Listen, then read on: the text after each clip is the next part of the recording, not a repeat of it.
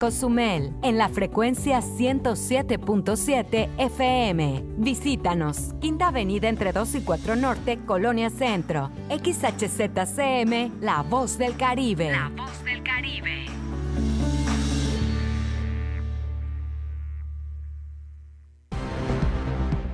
Ha llegado el momento del resumen informativo de la tarde. Estamos en la media con Porfirio Ancona. Comenzamos.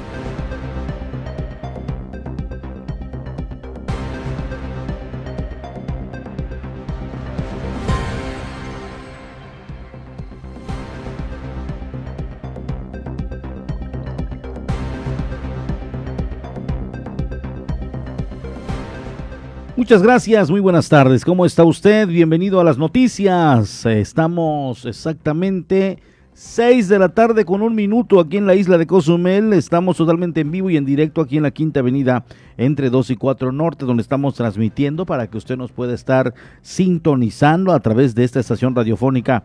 De igual manera estamos allá en Felipe Carriopuerto a través de la 95.1. Nos están escuchando tanto en la cabecera municipal como en las ciudades en las comunidades circunvecinas allá en ese bellísimo municipio de Felipe Carrillo Puerto. Muchas gracias. De esta manera nosotros damos inicio a la noticia, la información correspondiente a esta tarde, tarde del martes 13 de marzo, de abril, perdón, martes 13 de abril del 2021. De esta manera damos inicio con la noticia, con la información correspondiente a esta tarde. Itzel Fabián en los controles máster, em, a Mauri de la Cruz en la dirección, pero sobre todo quiero agradecerle a usted, quien sigue en la programación y de igual manera le gusta y prefiere estar informado del acontecer a través de estos micrófonos. Estos son los titulares de la tarde. Cabildo Cozumeleño aprueba la licencia temporal de Pedro Joaquín del Hui. Segundo día de aplicación de vacunas contra el coronavirus a mayores de edad. Fuego devora Palapa habilitada como cocina en Felipe Carrillo Puerto. Buscan voluntarios para Patria, la vacuna mexicana que promete combatir al coronavirus. La ONU propone al mundo cobrar impuestos a los millonarios que se beneficiaron con la pandemia.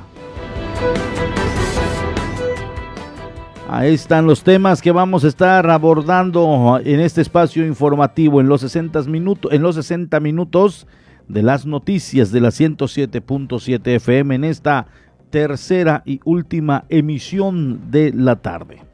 Aprueba el Cabildo de Cozumel la solicitud de licencia temporal de Pedro Joaquín del Hui para separarse del cargo como presidente municipal del ayuntamiento.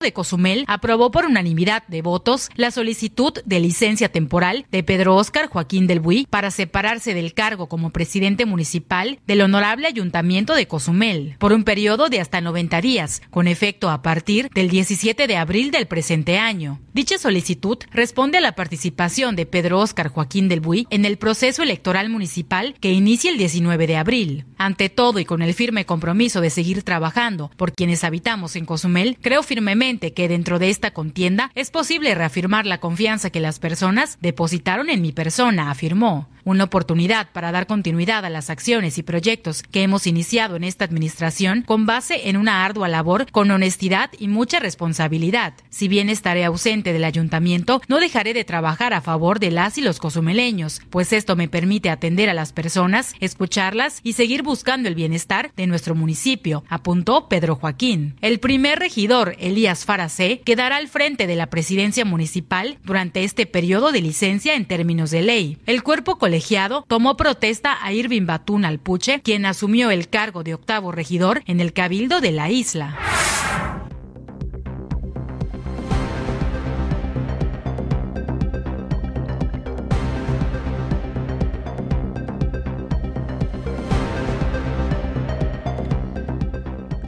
Segundo día de aplicación de la vacuna, segundo día consecutivo la segunda dosis eh, contra el COVID-19 también en el domo del CERMAR y del Parque San Gervasio y le denominaron la segunda jornada de los remanentes de la vacuna continuaron con la segunda y primera aplicación de la vacuna contra el COVID-19 en el domo de la preparatoria del Centro Tecnológico del Mar y del Parque San Gervasio, expresó Gerandile Gutiérrez, directora regional de los programas sociales federales. La directora regional, al ser cuestionada sobre el sistema de aplicación y que si se podría hacer durante tres días, comentó. Esto es por la temperatura que se deben de mantener esa, dichas, dichas vacunas, ¿ok?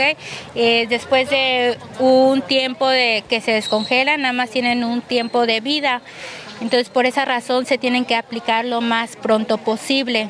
Entonces llegaron el día de ayer y se tiene que iniciar la jornada de vacunación el día de hoy. Entonces se pretende que vacunemos a todos los adultos mayores el día de hoy. Agregando la funcionaria que estas vacunas fueron destinadas para las segundas y primeras dosis en su aplicación. Es la segunda dosis que se les está aplicando para cubrir el esquema de vacuna.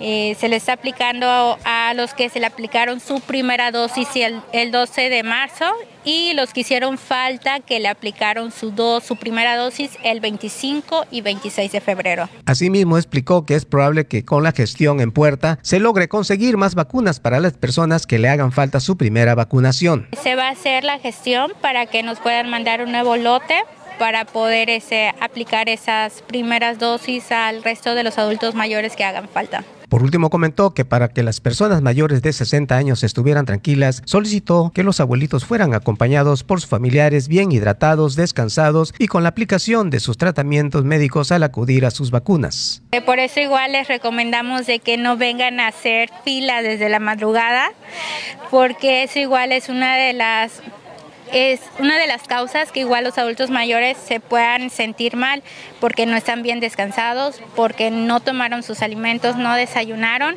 o hasta porque no están bien hidratados o no tomaron sus medicamentos en tiempo y forma. Entonces, esto igual hace que los adultos mayores igual a veces se nos descompensen o puedan sufrir algún tipo de desmayo.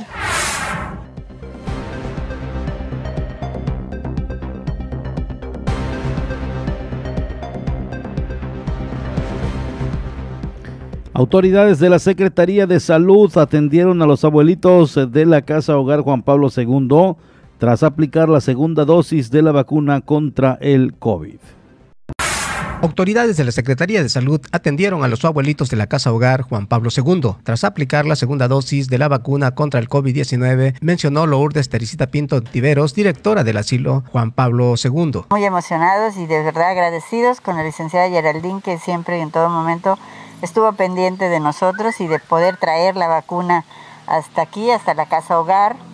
Eh, ya hoy fue la segunda toma de los abuelitos, incluyéndome yo, que también soy abuelita.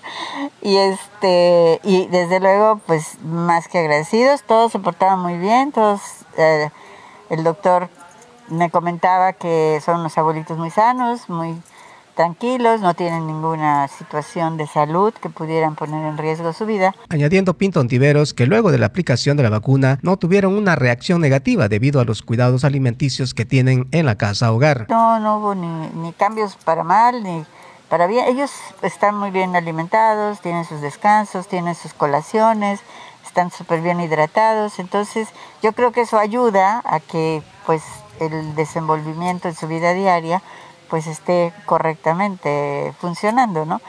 Como te digo, son abuelitos pues ya, ya que tienen cierta edad y hay que tener cierto cuidado con ellos, toman todos, toman medicamentos, pero pues eso hace que cuando tomar sus medicamentos en sus tiempos y formas y con su buena alimentación, pues llevar una vida más tranquila. sabemos que hay abuelitos ya, tengo abuelitos ya de 90 años, pues ya estamos en, en, en una etapa con ella pues de, mucho más cuidado, pues no ve, ya está muy grande. Y los demás, pues muy tranquilos. Por último, comentó que la casa hogar continúa, pese a la pandemia, ante el compromiso existente de parte de las personas que los cuidan. Darle a conocer a Cozumel que la casa hogar sigue en pie, a pesar de, de muchas cosas y de toda la contingencia, pues estamos saliendo adelante con mucho esfuerzo, sí, con mucho compromiso por los abuelitos y pues obviamente yo agradezco también la confianza de nuestro señor obispo que siempre está pendiente y, que pues creemos en este proyecto porque es un proyecto de Dios, es un proyecto que, que es maravilloso y que pues tiene que seguir.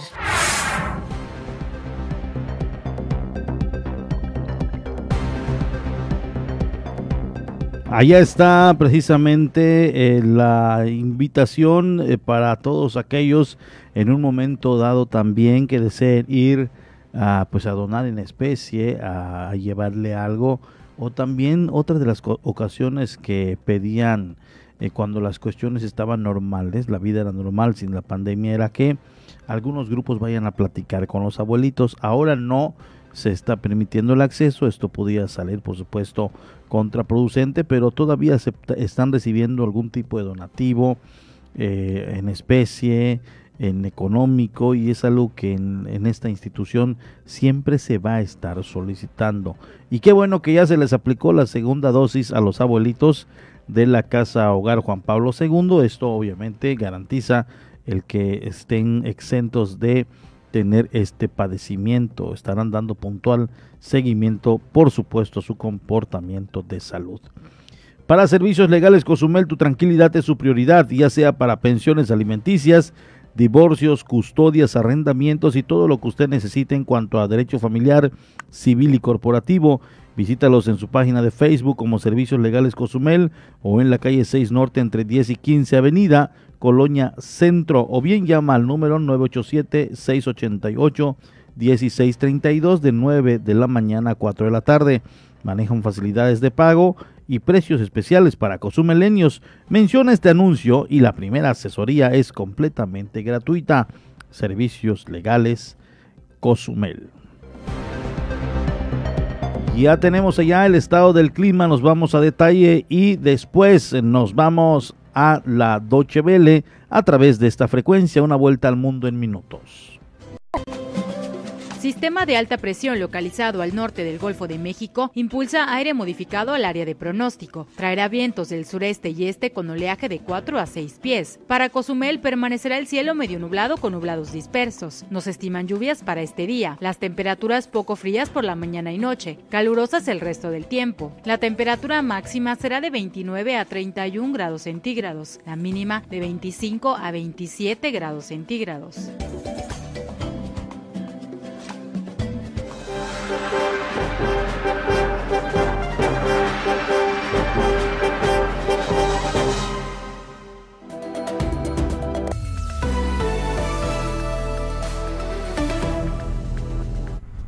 La farmacéutica Johnson Johnson retrasará el reparto en Europa de su vacuna contra la COVID. El anuncio llega después de que las autoridades médicas de Estados Unidos recomendaron suspender cautelarmente la vacunación con el preparado de Johnson Johnson tras registrarse seis casos de trombos en vacunados. Este nuevo traspiés con una de las vacunas anti-COVID pone en peligro el calendario de vacunación en Europa, que debía recibir hasta 55 millones de dosis de la farmacéutica estadounidense en el segundo trimestre año. Francia anunció que suspende todos los vuelos con Brasil. La decisión busca limitar la propagación de la variante brasileña del coronavirus en el país galo. Aunque en Francia la mutación brasileña sigue siendo minoritaria, los profesionales sanitarios alertan de la propagación de esta cepa. La afluencia de pasajeros llegados a Francia desde Brasil cayó dramáticamente en los últimos meses de unos 50.000 semanales a apenas 350. Thank you. La OTAN y Rusia elevaron el tono de su confrontación dialéctica en medio de las crecientes tensiones con respecto a Ucrania. El secretario general de la OTAN, Jens Stoltenberg, mostró su preocupación por la acumulación de tropas rusas cerca de la frontera con Ucrania y reiteró el apoyo de la alianza a la integridad territorial del país del este de Europa. Mientras, desde Moscú, el ministro de Defensa ruso indicó que las tropas de ese país realizan ejercicios como respuesta a las actividades militares amenazadoras de la OTAN. Manhattan.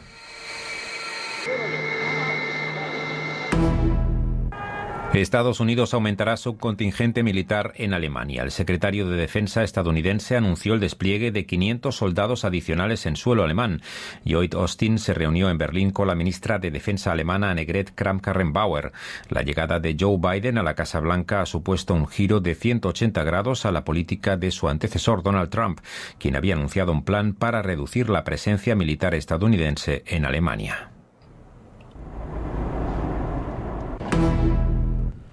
La economía china se recupera a marchas forzadas de los efectos de la pandemia de coronavirus.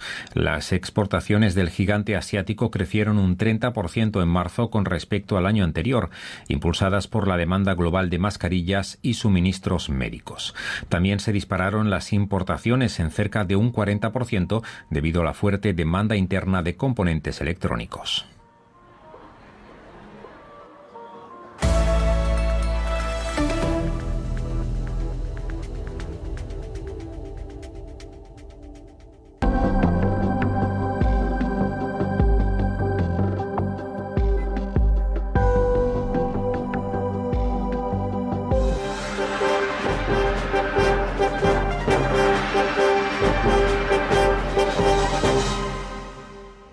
Vamos una pausa y estamos de regreso en la media.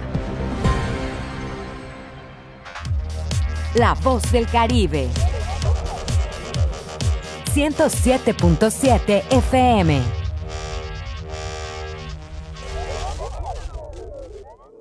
Las mentiras caen por su propio peso. La improvisación y la incapacidad agravaron la enfermedad y el dolor. El fanatismo y la irresponsabilidad generaron más muertes que se pudieron evitar. Lo están haciendo muy mal. ¡Alto! Pongamos un alto a Morena y al criminal manejo de la pandemia. Va por ti, va por tu familia, va por México. Vota PRD. En Morena defendemos la voluntad del pueblo. Somos la voz de quienes no habían sido escuchados, quienes son la razón de la lucha por la cuarta transformación. Por eso acabamos con los excesos, los moches y la corrupción, para devolverle al pueblo lo que siempre ha sido suyo. Sigamos unidos para consolidar la cuarta transformación. Este 6 de junio, defendamos la esperanza.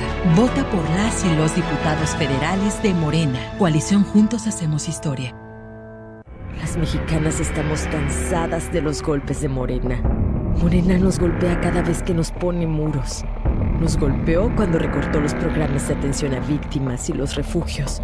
Morena nos golpeó al dejar sin recursos las guarderías infantiles. Nos golpea cada vez que deja a nuestros hijos morir de cáncer.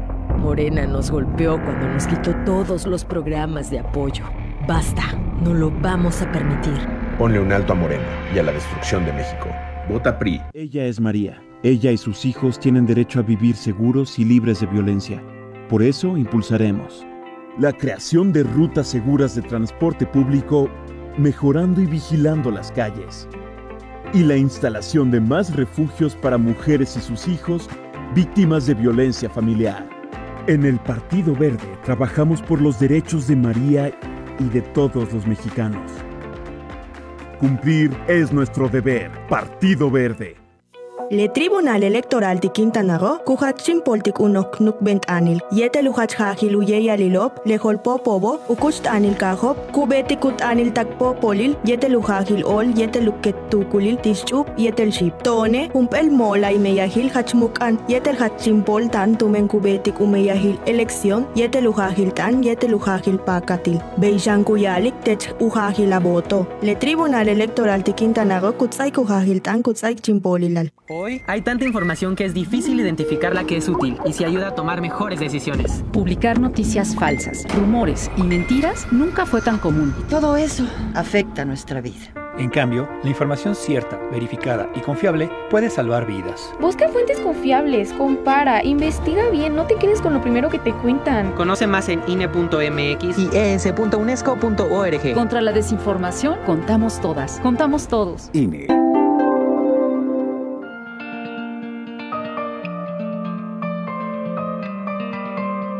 ¿Qué pasó, Pichoy? ¿Cómo estás? ¿Qué festejas?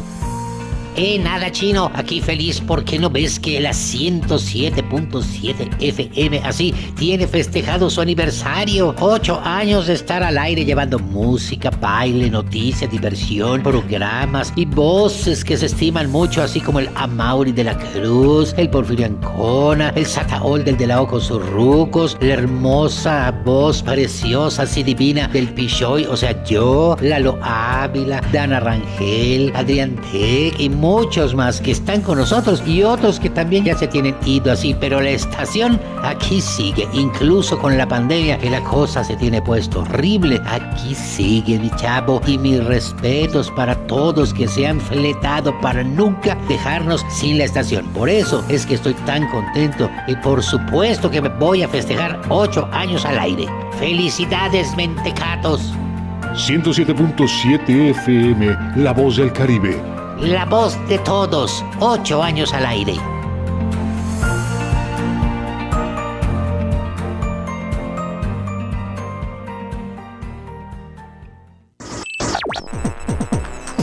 Estás escuchando 107.7 FM La Voz del Caribe. Desde Cozumel, Quintana Roo. Simplemente radio. Una radio con voz. La Voz del Caribe. Ya estamos de nuevo con la información. La media.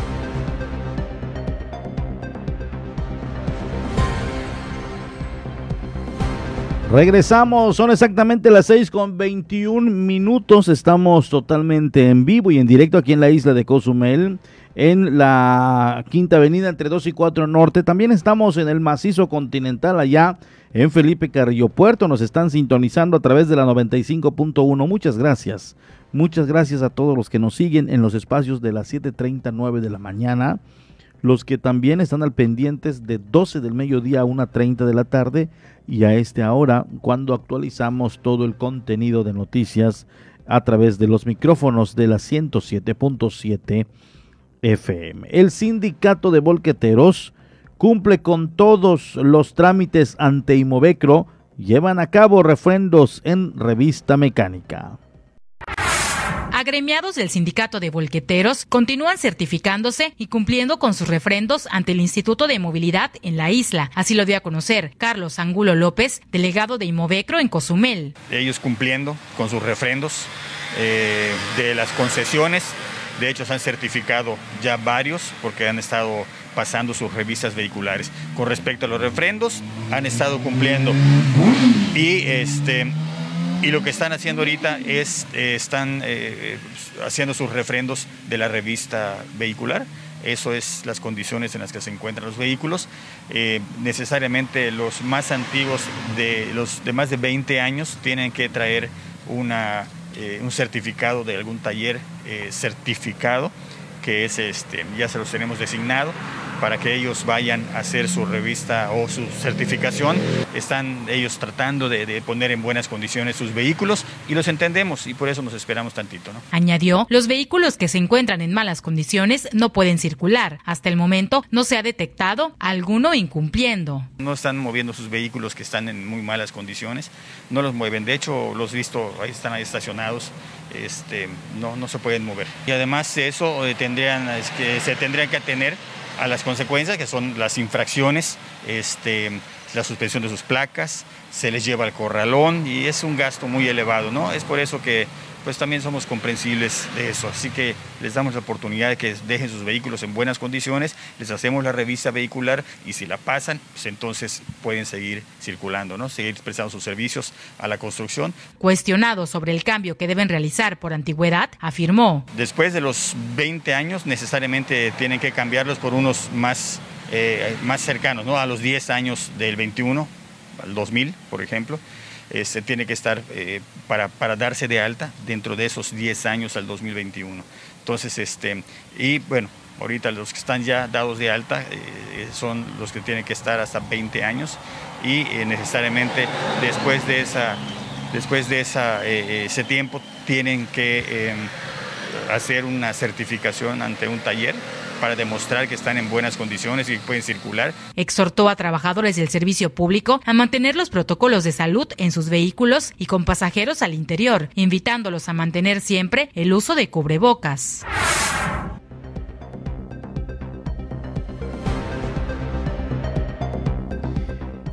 Ahí está la información, están cumpliendo cabalmente y esto es importante, de lo contrario estarían violentando la ley de movilidad y es cuando se comienzan a meter en problemas. En otra información, pese a la baja matrícula que se observó este año en las inscripciones, el Centro Tecnológico del Mar podría reactivar sus clases presenciales para este año, indicó Manuel Jesús Carrillo Eck, director de la Escuela Preparatoria SEDMAR 33. Pese a la baja matrícula que se observó con las inscripciones, con todas las medidas de prevención sanitaria, el Centro Tecnológico del Mar podría reactivar sus clases semipresencial para este año 2021, indicó Manuel Jesús Carrillo, ex director de la Escuela Preparatoria del Mar 33. Bueno, como tú sabes, estamos operando en línea eh, de forma obligada porque no podemos tener alumnos en el plantel, tampoco a los maestros. Eh, nosotros implementamos una estrategia tecnológica con la aplicación Google y bajamos este, todo lo que es eh, las aplicaciones para la educación a distancia virtual. Eh, como tú sabes, este, pues ha tenido cierto éxito en algunas escuelas, aunque también ha tenido un impacto en familias que no tienen el recurso tecnológico para poder conectarse a las clases en línea. todo eso ha impactado en el número de, de estudiantes que asisten, digamos, de forma virtual en las aulas que tenemos preparados en Google Meet, que es la aplicación. Y por ende hemos visto decrecer la matrícula eh, en estos últimos tres semestres que, se ha, que ha durado la pandemia. Añadiendo que derivado a la pandemia, el indicador académico, a diferencia del año 2019, se tiene un 17% menos, aunque se espera que las próximas clases del periodo 2021-2022 se logre una explosión demográfica de alumnos. Para empezar, eh, el indicador académico comparado al año 2019, antes de la pandemia, nos indica que tenemos un número negativo de menos 17% de alumnos que se han inscrito al plantel. Como te comentaba hace unos momentos, eh, sin embargo, sabemos que no siempre vamos a estar así por la cuestión de la pandemia.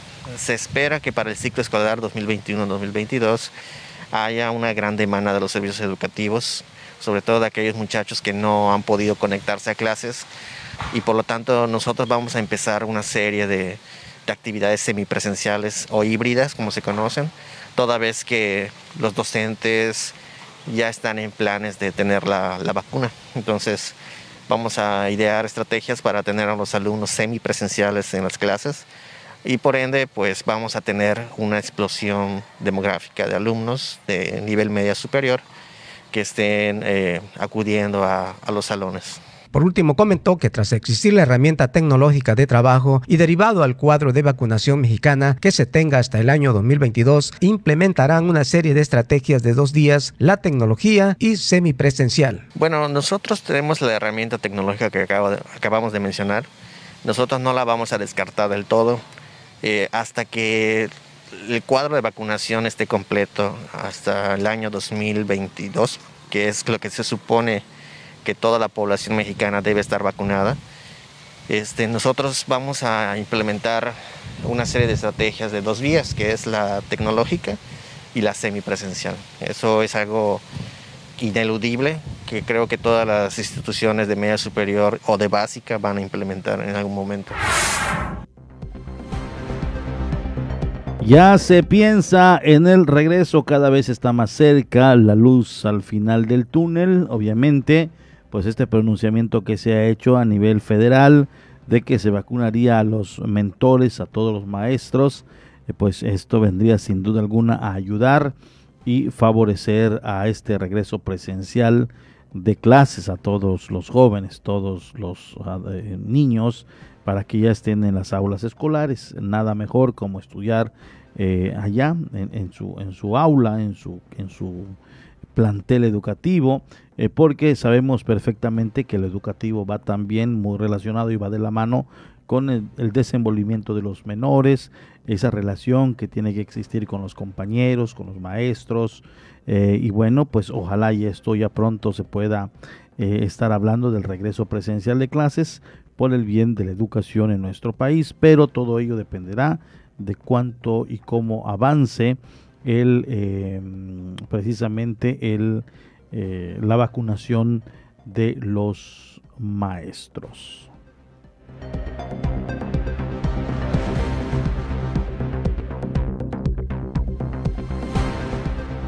Le doy a conocer, Velero Viva México permanece en aguas cozumeleñas con visitas y recorridos guiados por el barco. Muestran la composición y el funcionamiento completo. Manu López estuvo, estuvo a bordo y nos cuenta.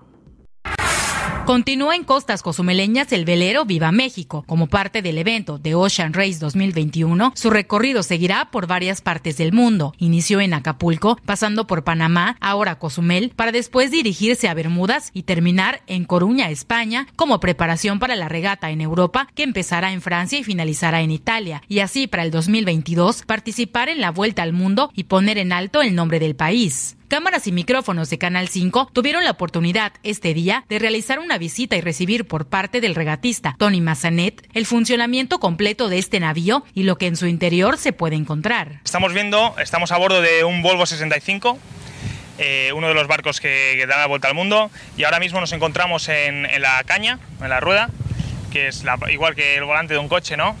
Eh, que es mi lugar favorito.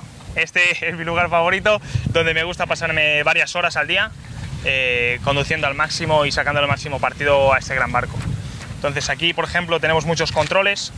Aquí podemos controlar la escora del barco con estos botones. Puedo controlar la quilla, que es la parte de abajo del barco, que tiene un peso, y puedo elegir si mover el peso y entonces... Eh, bastante complicado, ¿no? Pero así subes el rendimiento del barco. Y después aquí tenemos varios escalones y vamos subiendo este peldaño, lo vamos subiendo dependiendo del viento que tengamos. Si el barco va muy escorado, yo voy a tener el pie aquí, con esto subido. Después por acá, a esto lo llamamos pedestal. Y los pedestales lo que hacen es sirven para controlar las cosas mecánicas del barco y también hidráulicas. Por ejemplo, eh, esos tambores de allá se llaman winches, que sirven para cazar las velas, para darles la forma que nosotros encontremos adecuada al rumbo del barco. Entonces yo conecto estos pedestales a esos winches y conseguimos que las velas vayan en su sitio, ¿no? Porque pesan bastante. A mano, como antaño, ya, ya imposible. Después también tenemos las balsas salvavidas, muy importante. O en caso de, de, emergencia tenemos aquí una ayudita, ¿no?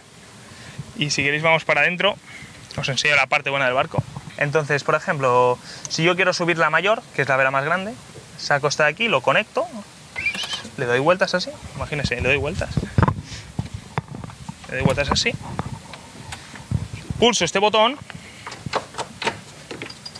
Entonces ya gira. Yo haciendo una fuerza mínima, tengo una potencia máxima acá. Lo llamamos la cueva, porque siempre hace mucho frío o mucho calor. Pero nada, eh, esto, muy interesante estas camas, eh, porque estas camas eh, son móviles. Dependiendo de, de la escora del barco, por ejemplo, podemos decidir dónde poner la cama. Si el barco va muy escorado, va de lado, yo iría rodando hacia ese lado, ¿no? Entonces subo la cama. Después gozamos con un sistema de ventiladores espectacular. Para cuando hace calor, encendemos el ventilador. O sea, tenemos algunos lujos que nos hacen la vida muy fácil, la verdad. Después tenemos aquí debajo, bueno, tenemos un motor Volvo para los generadores y en caso de emergencia, ¿no? Aquí tenemos eh, una desalinizadora que nos hace del agua salada agua dulce. Entonces no, no, llevamos agua acumulada, ¿no? La fabricamos al momento, porque así ahorramos peso. Y, con esa agua, sin, sin sal, es agua potable, usamos esto, que es nuestra comida. Que mucha gente nos pregunta, me pregunta, Tony, eh, ¿qué coméis? ¿Cómo hacéis para comer? Eh, ¿Coméis bien o qué? Pues sí, comemos bien, pero comida deshidratada. Comida que no tiene agua, si la coge, no pesa nada. Son, son comidas eh, muy completas. Por ejemplo, tenemos un desayuno de 450 calorías, eh, huevos rotos con queso y cebolla. Las de 850 calorías hay que tomarlas por la noche para recuperar para el día siguiente. Esto es la cocina, no, no es nada compleja, la verdad. Tiene un fogoncito de camping, fogón de gas, y esto lo usamos para calentar agua. El agua que antes era de mar está aquí y la juntamos con, con la comida. El entrevistado explicó cuáles son los trajes que la tripulación utiliza. Como ven, es un traje de agua de Gore-Tex, es impermeable para aislarnos del frío y del agua, sobre todo del agua. Y lo que tiene aquí son los puños, los tiene de, de látex, ¿no? Porque así yo tengo el puño que no me entra agua y por el cuello tampoco, porque se suele filtrar agua por los trajes y entonces te vas a dormir mojado y mejor ir protegido, ¿no? Después tenemos aquí, esto lo llamo yo el bolsillo mágico, que aquí vas guardando todas tus cosas, ¿no? Vas guardando los chicles, cuatro chucherías, lo que te guste. Después, muy importante, siempre llevar a, puesto el chaleco de seguridad. Se lo dije a mi madre y me lo tengo que poner. no, porque ha habido veces que alguna gente se ha caído por la borda y sin el chaleco se complican las cosas. Y, y nada, esto es un poco el barco. Aquí, aquí detrás tenemos el cuarto de baño. Eh, todo el mundo me pregunta, Tony, ¿y tú cuando vas al baño qué haces? Pues aquí voy, sin puerta, no hay intimidad. Aquí no tocar la puerta no sirve, te, te encuentran. Aquí dentro, aquí tenemos un tanque de agua, que esto es agua salada, que la usamos para, por ejemplo, si hay muchas olas, para que el barco no salte y pueda provocar una rotura de la fibra, llenamos esto de agua. También tenemos dos tanques detrás, que los podemos decidir a voluntad si llenarlos o vaciarlos. Son dos compartimentos estancos. Por ejemplo, donde estamos ahora también es un compartimento estanco, porque las puertas, esas puertas se cierran. Por ejemplo, si tuviésemos un choque y entrase el agua por algún lado, bueno, primero se intenta tapar y segundo se aísla el barco, ¿no? para que no se hunda el resto del barco. Por ejemplo, aquí delante tenemos dos compartimentos más, que eso sí que es la cueva de verdad. Entonces hay dos compartimentos que si tenemos un accidente y hay un choque y nos entra agua, entonces cerramos estas puertas que son estancas y, y el barco sigue flotando.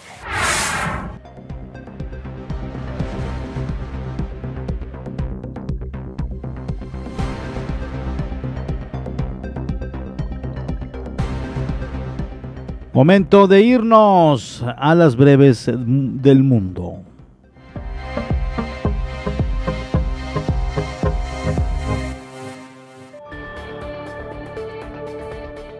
Estas son las noticias más destacadas de las Naciones Unidas con Beatriz Barral. El número de solicitudes de asilo en México batió su récord en marzo con más de 9.000 peticiones. En lo que va de 2021, las peticiones han aumentado más de un 30% respecto al año pasado. Desde enero se han registrado 22.606 solicitudes, según los datos de la Comisión Mexicana de Ayuda a Refugiados, que recoge un comunicado de ACNUR. Esto representa un aumento del 31% respecto a 2020 y del 77% con respecto al mismo periodo de 2019.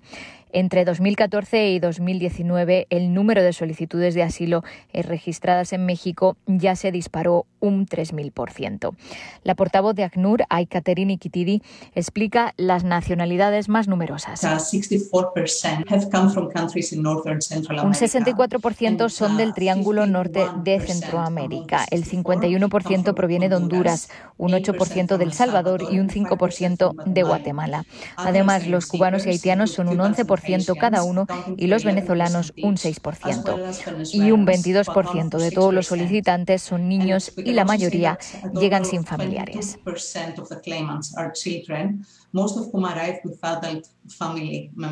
En cuanto a las personas que intentan llegar a Estados Unidos, ACNUR está ayudando al gobierno a procesar las solicitudes de personas que tenían casos abiertos, pero fueron obligadas a permanecer en México por el anterior gobierno. Se calcula que hay unas 25.000 personas elegibles. Se han completado 17.248 solicitudes entre febrero y comienzos de abril. Hasta el 11 de abril, 6.320 personas han sido autorizadas a entrar en Estados Unidos, dijo la portavoz.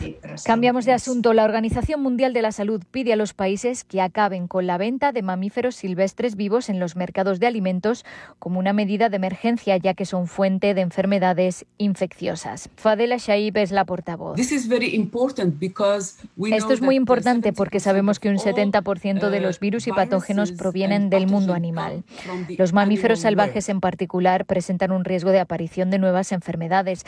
Llegan a los mercados sin ninguna forma de comprobar si son portadores de virus peligrosos. La OMS explica que existe el riesgo de transmisión directa a los humanos por entrar en contacto con la saliva, sangre, orina, moco, heces u otros fluidos corporales de un animal infectado y también se puede contraer la infección por estar en áreas donde hay animales albergados en mercados o por el contacto con objetos o superficies que podrían haber sido contaminados. Hablamos ahora de tabaquismo porque la Agencia de Salud de la ONU ha publicado un manual para aumentar los impuestos al tabaco que causa 8 millones de muertes anuales y 1.400 millones de dólares de gastos en sanidad y pérdida de productividad. Además de desalentar el consumo, la mejora de las políticas fiscales sobre el tabaco también puede ser un componente clave para reconstruir mejor después del COVID-19, asegura la OMS ya que los países ahora necesitan recursos adicionales para responder y financiar la recuperación del sistema de salud.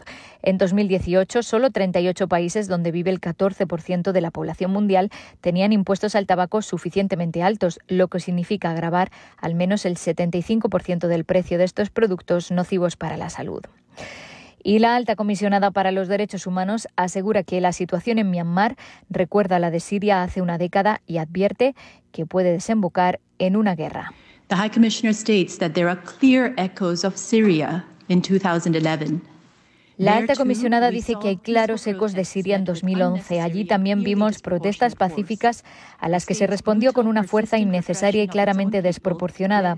La represión brutal y persistente ejercida por el Estado sobre su propio pueblo hizo que algunas personas tomaran las armas, a lo que siguió una espiral de violencia que se expandió rápidamente por todo el país, dijo la portavoz de la oficina Rabina Shamdasani.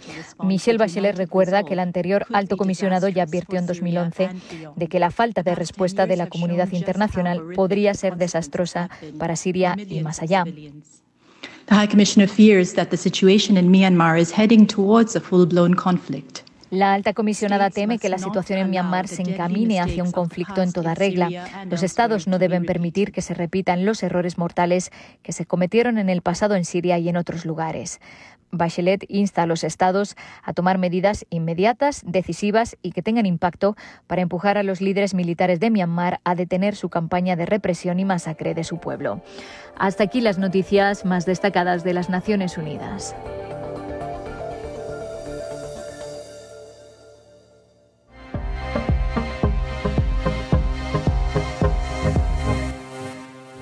Vamos una pausa y estamos de regreso en la media. La voz del Caribe. 107.7 FM. ¿Y tú ya estás conectado a las redes?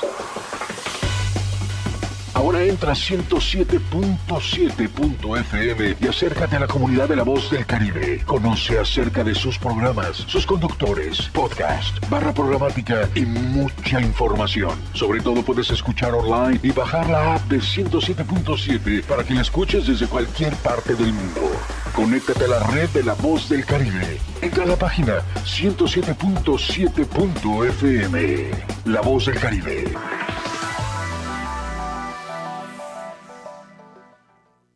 En la hora nacional, a través de una mirada nostálgica, Homero Aridgis nos habla de la poesía de la vida cotidiana y de la poesía que encarnaron personajes de su generación como Juan Rulfo, Nahui Olin y Juan José Arreola.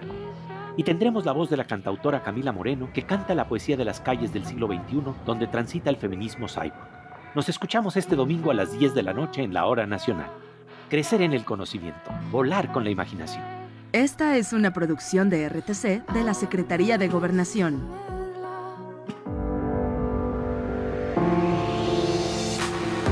En semáforo amarillo todas las actividades continúan con las medidas de prevención sanitarias. Lavado de manos, uso de cubrebocas, sana distancia, aislamiento ante presencia de síntomas. Cuídate y cuida a los demás. No bajemos la guardia. 107.7 FM, La Voz del Caribe.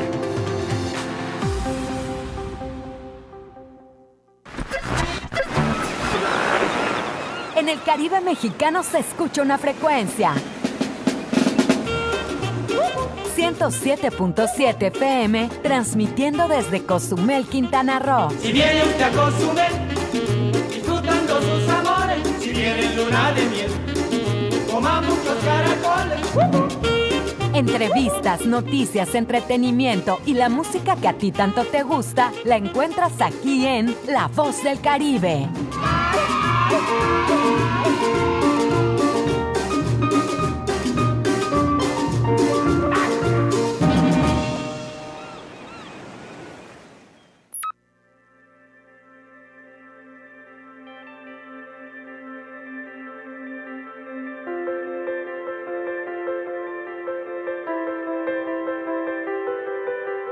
Han pasado ocho años. Ocho años de historia, de entretenimiento, de noticias, de música, de cultura, de información, de programas especiales, de risas, de diversión. Ocho años de contenidos que han alimentado nuestros oídos y nuestros corazones. Así es, 107.7 FM celebra ocho años de estar al aire todo, con todos y en todo momento. Incluso en estos tiempos muy difíciles nos hemos amarrado el pantalón, pero jamás abandonarlos. No han sido tiempos sencillos, pero sí de mucho aprendizaje y aún así, aquí seguimos haciendo radio para ti. Gracias por acompañarnos durante todo este tiempo y estamos listos para seguir contigo en el camino. 107.7 FM, La Voz del Caribe, la voz de ocho años haciendo radio. ¿Por qué? Porque somos radio.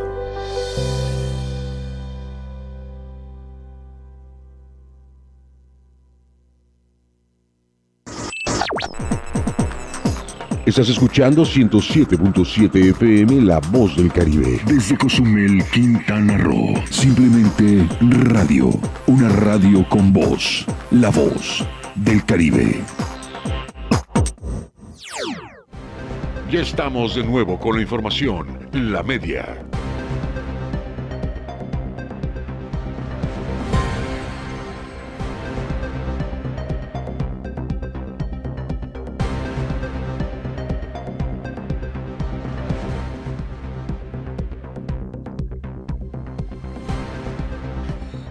Cozumel continúa posicionándose como la isla del deporte, afirmó Pablo Aguilar, representante del Consejo de Promoción Turística de Quintana Roo en Cozumel.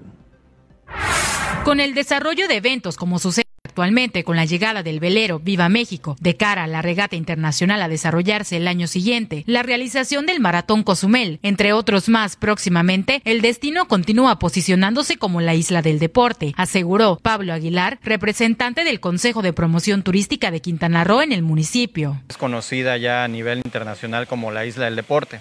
En este sentido, obviamente, cada acción, cada actividad que se vaya sumando, obviamente a la oferta turística, deportiva, que podemos desarrollar acá en Cozumel es muy importante. Yo comenté que hace algunos años ya se tenía un proyecto similar, justamente que Cozumel sea parte de los puertos donde se desarrolla este tipo de competencias, porque le da un exposure a nivel internacional sumamente importante. Y obviamente mientras más de estas actividades se puedan ir atrayendo, pues mayor beneficio habrá en término económico, independientemente de las pues, la promoción turística o las menciones que se llevan a nivel internacional. Añadió la promoción del destino continúa a través de campañas y la visita de influencers. Sí, nosotros continuamos con la labor en beneficio de todos los destinos del Caribe mexicano.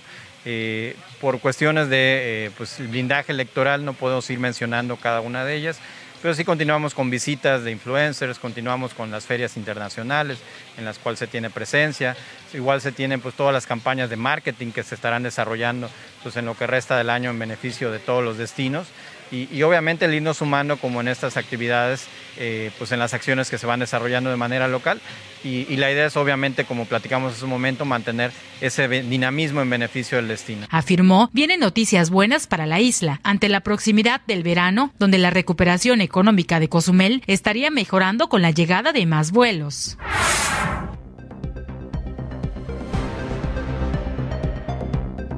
Muchas gracias a todos los que nos están siguiendo allá en Felipe Carrillo Puerto. ¿Qué le cuento? El fuego consume una palapa habilitada como cocina. Un descuido por parte del propietario del predio al quemar su basura ocasionó el siniestro.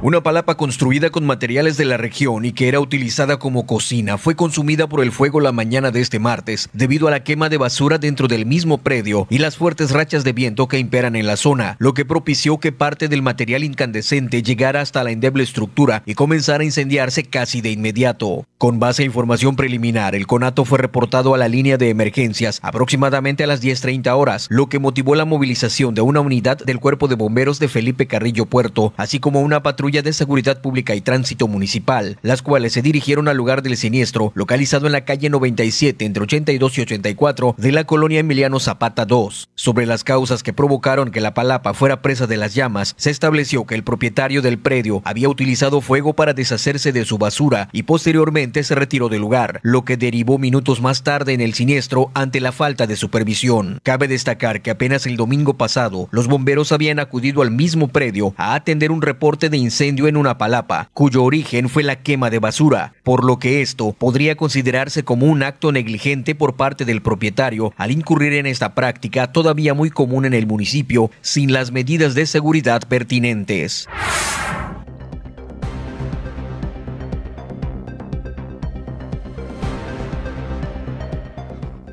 Le doy a conocer otra información. Buscan voluntarios para Patria, vacuna mexicana contra el COVID, con el objetivo de impulsar la inmunización de los mexicanos ante el COVID-19 y el desarrollo científico nacional. México ya inició la búsqueda de voluntarios para los primeros ensayos clínicos de su vacuna contra este virus llamada eh, Patria. En conferencia en Palacio Nacional, el titular de la CONACID, eh, la titular del CONACID, María Elena Álvarez, informó que ha iniciado el ensayo clínico fase 1 de esta dosis contra el SARS-CoV-2 que se desarrolla en México con el apoyo de científicos nacionales e internacionales. Explicó que el reclutamiento de voluntarios se hará en este caso solo en la Ciudad de México y se busca suministrar las dosis que ya están preparadas a 90 a 100 personas en los próximos días. Álvarez eh, comentó que la vacuna Patria ya eh, se ha aprobado en varias especies, eh, se ha probado en varias especies de animales y se comprobó su efectividad contra el SARS-CoV-2 y que es segura para los seres humanos. Detalló que si bien aún faltan distintos ensayos sobre la vacuna, ya hay un avance importante por lo que se espera que los resultados sean buenos y que en noviembre pudiera autorizarse su uso de emergencia. Además comentó que el generar esta vacuna contra el COVID-19 permitiría a México tener un ahorro de hasta 855% con respecto a la adquisición de vacunas externas. La ONU propone cobrar impuestos a los millonarios que se beneficiaron con la pandemia. El secretario de la ONU, Antonio Guterres, pidió a los gobiernos del mundo que analicen la posibilidad de cobrar impuestos a las personas y empresas con grandes fortunas que se beneficiaron con la pandemia del COVID-19. La propuesta, dijo, ayudará a disminuir la brecha de desigualdad que se profundizó con la crisis sanitaria del coronavirus ha habido un aumento de 5 billones de dólares en la riqueza de los más ricos del mundo en el último año. Es hora de considerar un impuesto de solidaridad o sobre la riqueza de aquellos que se han beneficiado durante la pandemia para reducir las desigualdades extremas, señaló el secretario general de la Organización de las Naciones Unidas. El llamado del órgano internacional se produjo meses después de que el director ejecutivo del Programa Mundial de Alimentos de la ONU, David Beasley, hiciera un llamado a los más de 2.000 multimillonarios del mundo, cuyo patrimonio neto suma 8 billones de dólares, para que abrieran sus, cuentas bancarias para atender problemas reales como la hambruma y el cambio climático.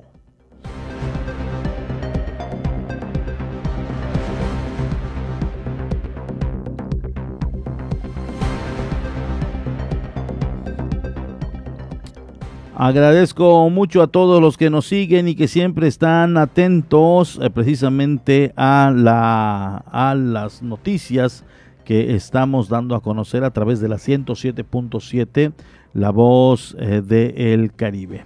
Le voy a dar a conocer esta información que se está generando. Hay poco interés para aplicarse las pruebas rápidas de coronavirus en Chiquilá y Holbox. Así lo han dado a conocer las autoridades de salud.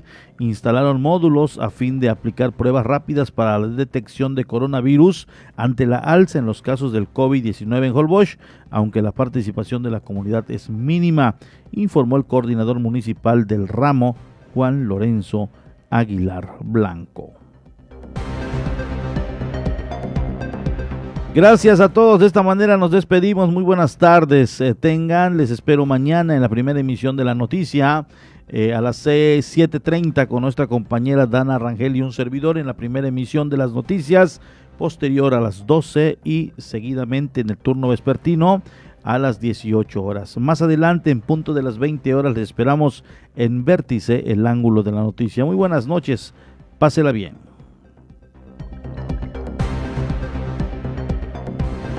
Esto fue La Media con Porfirio Ancona, el resumen noticioso de la tarde. Nos escuchamos en la próxima emisión.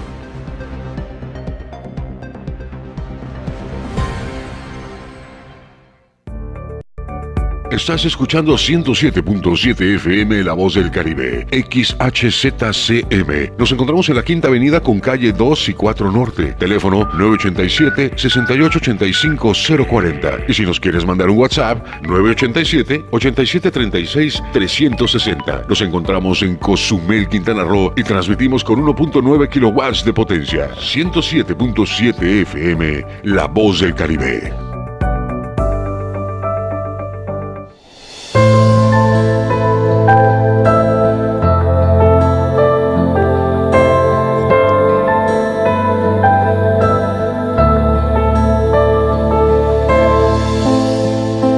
Me despierto.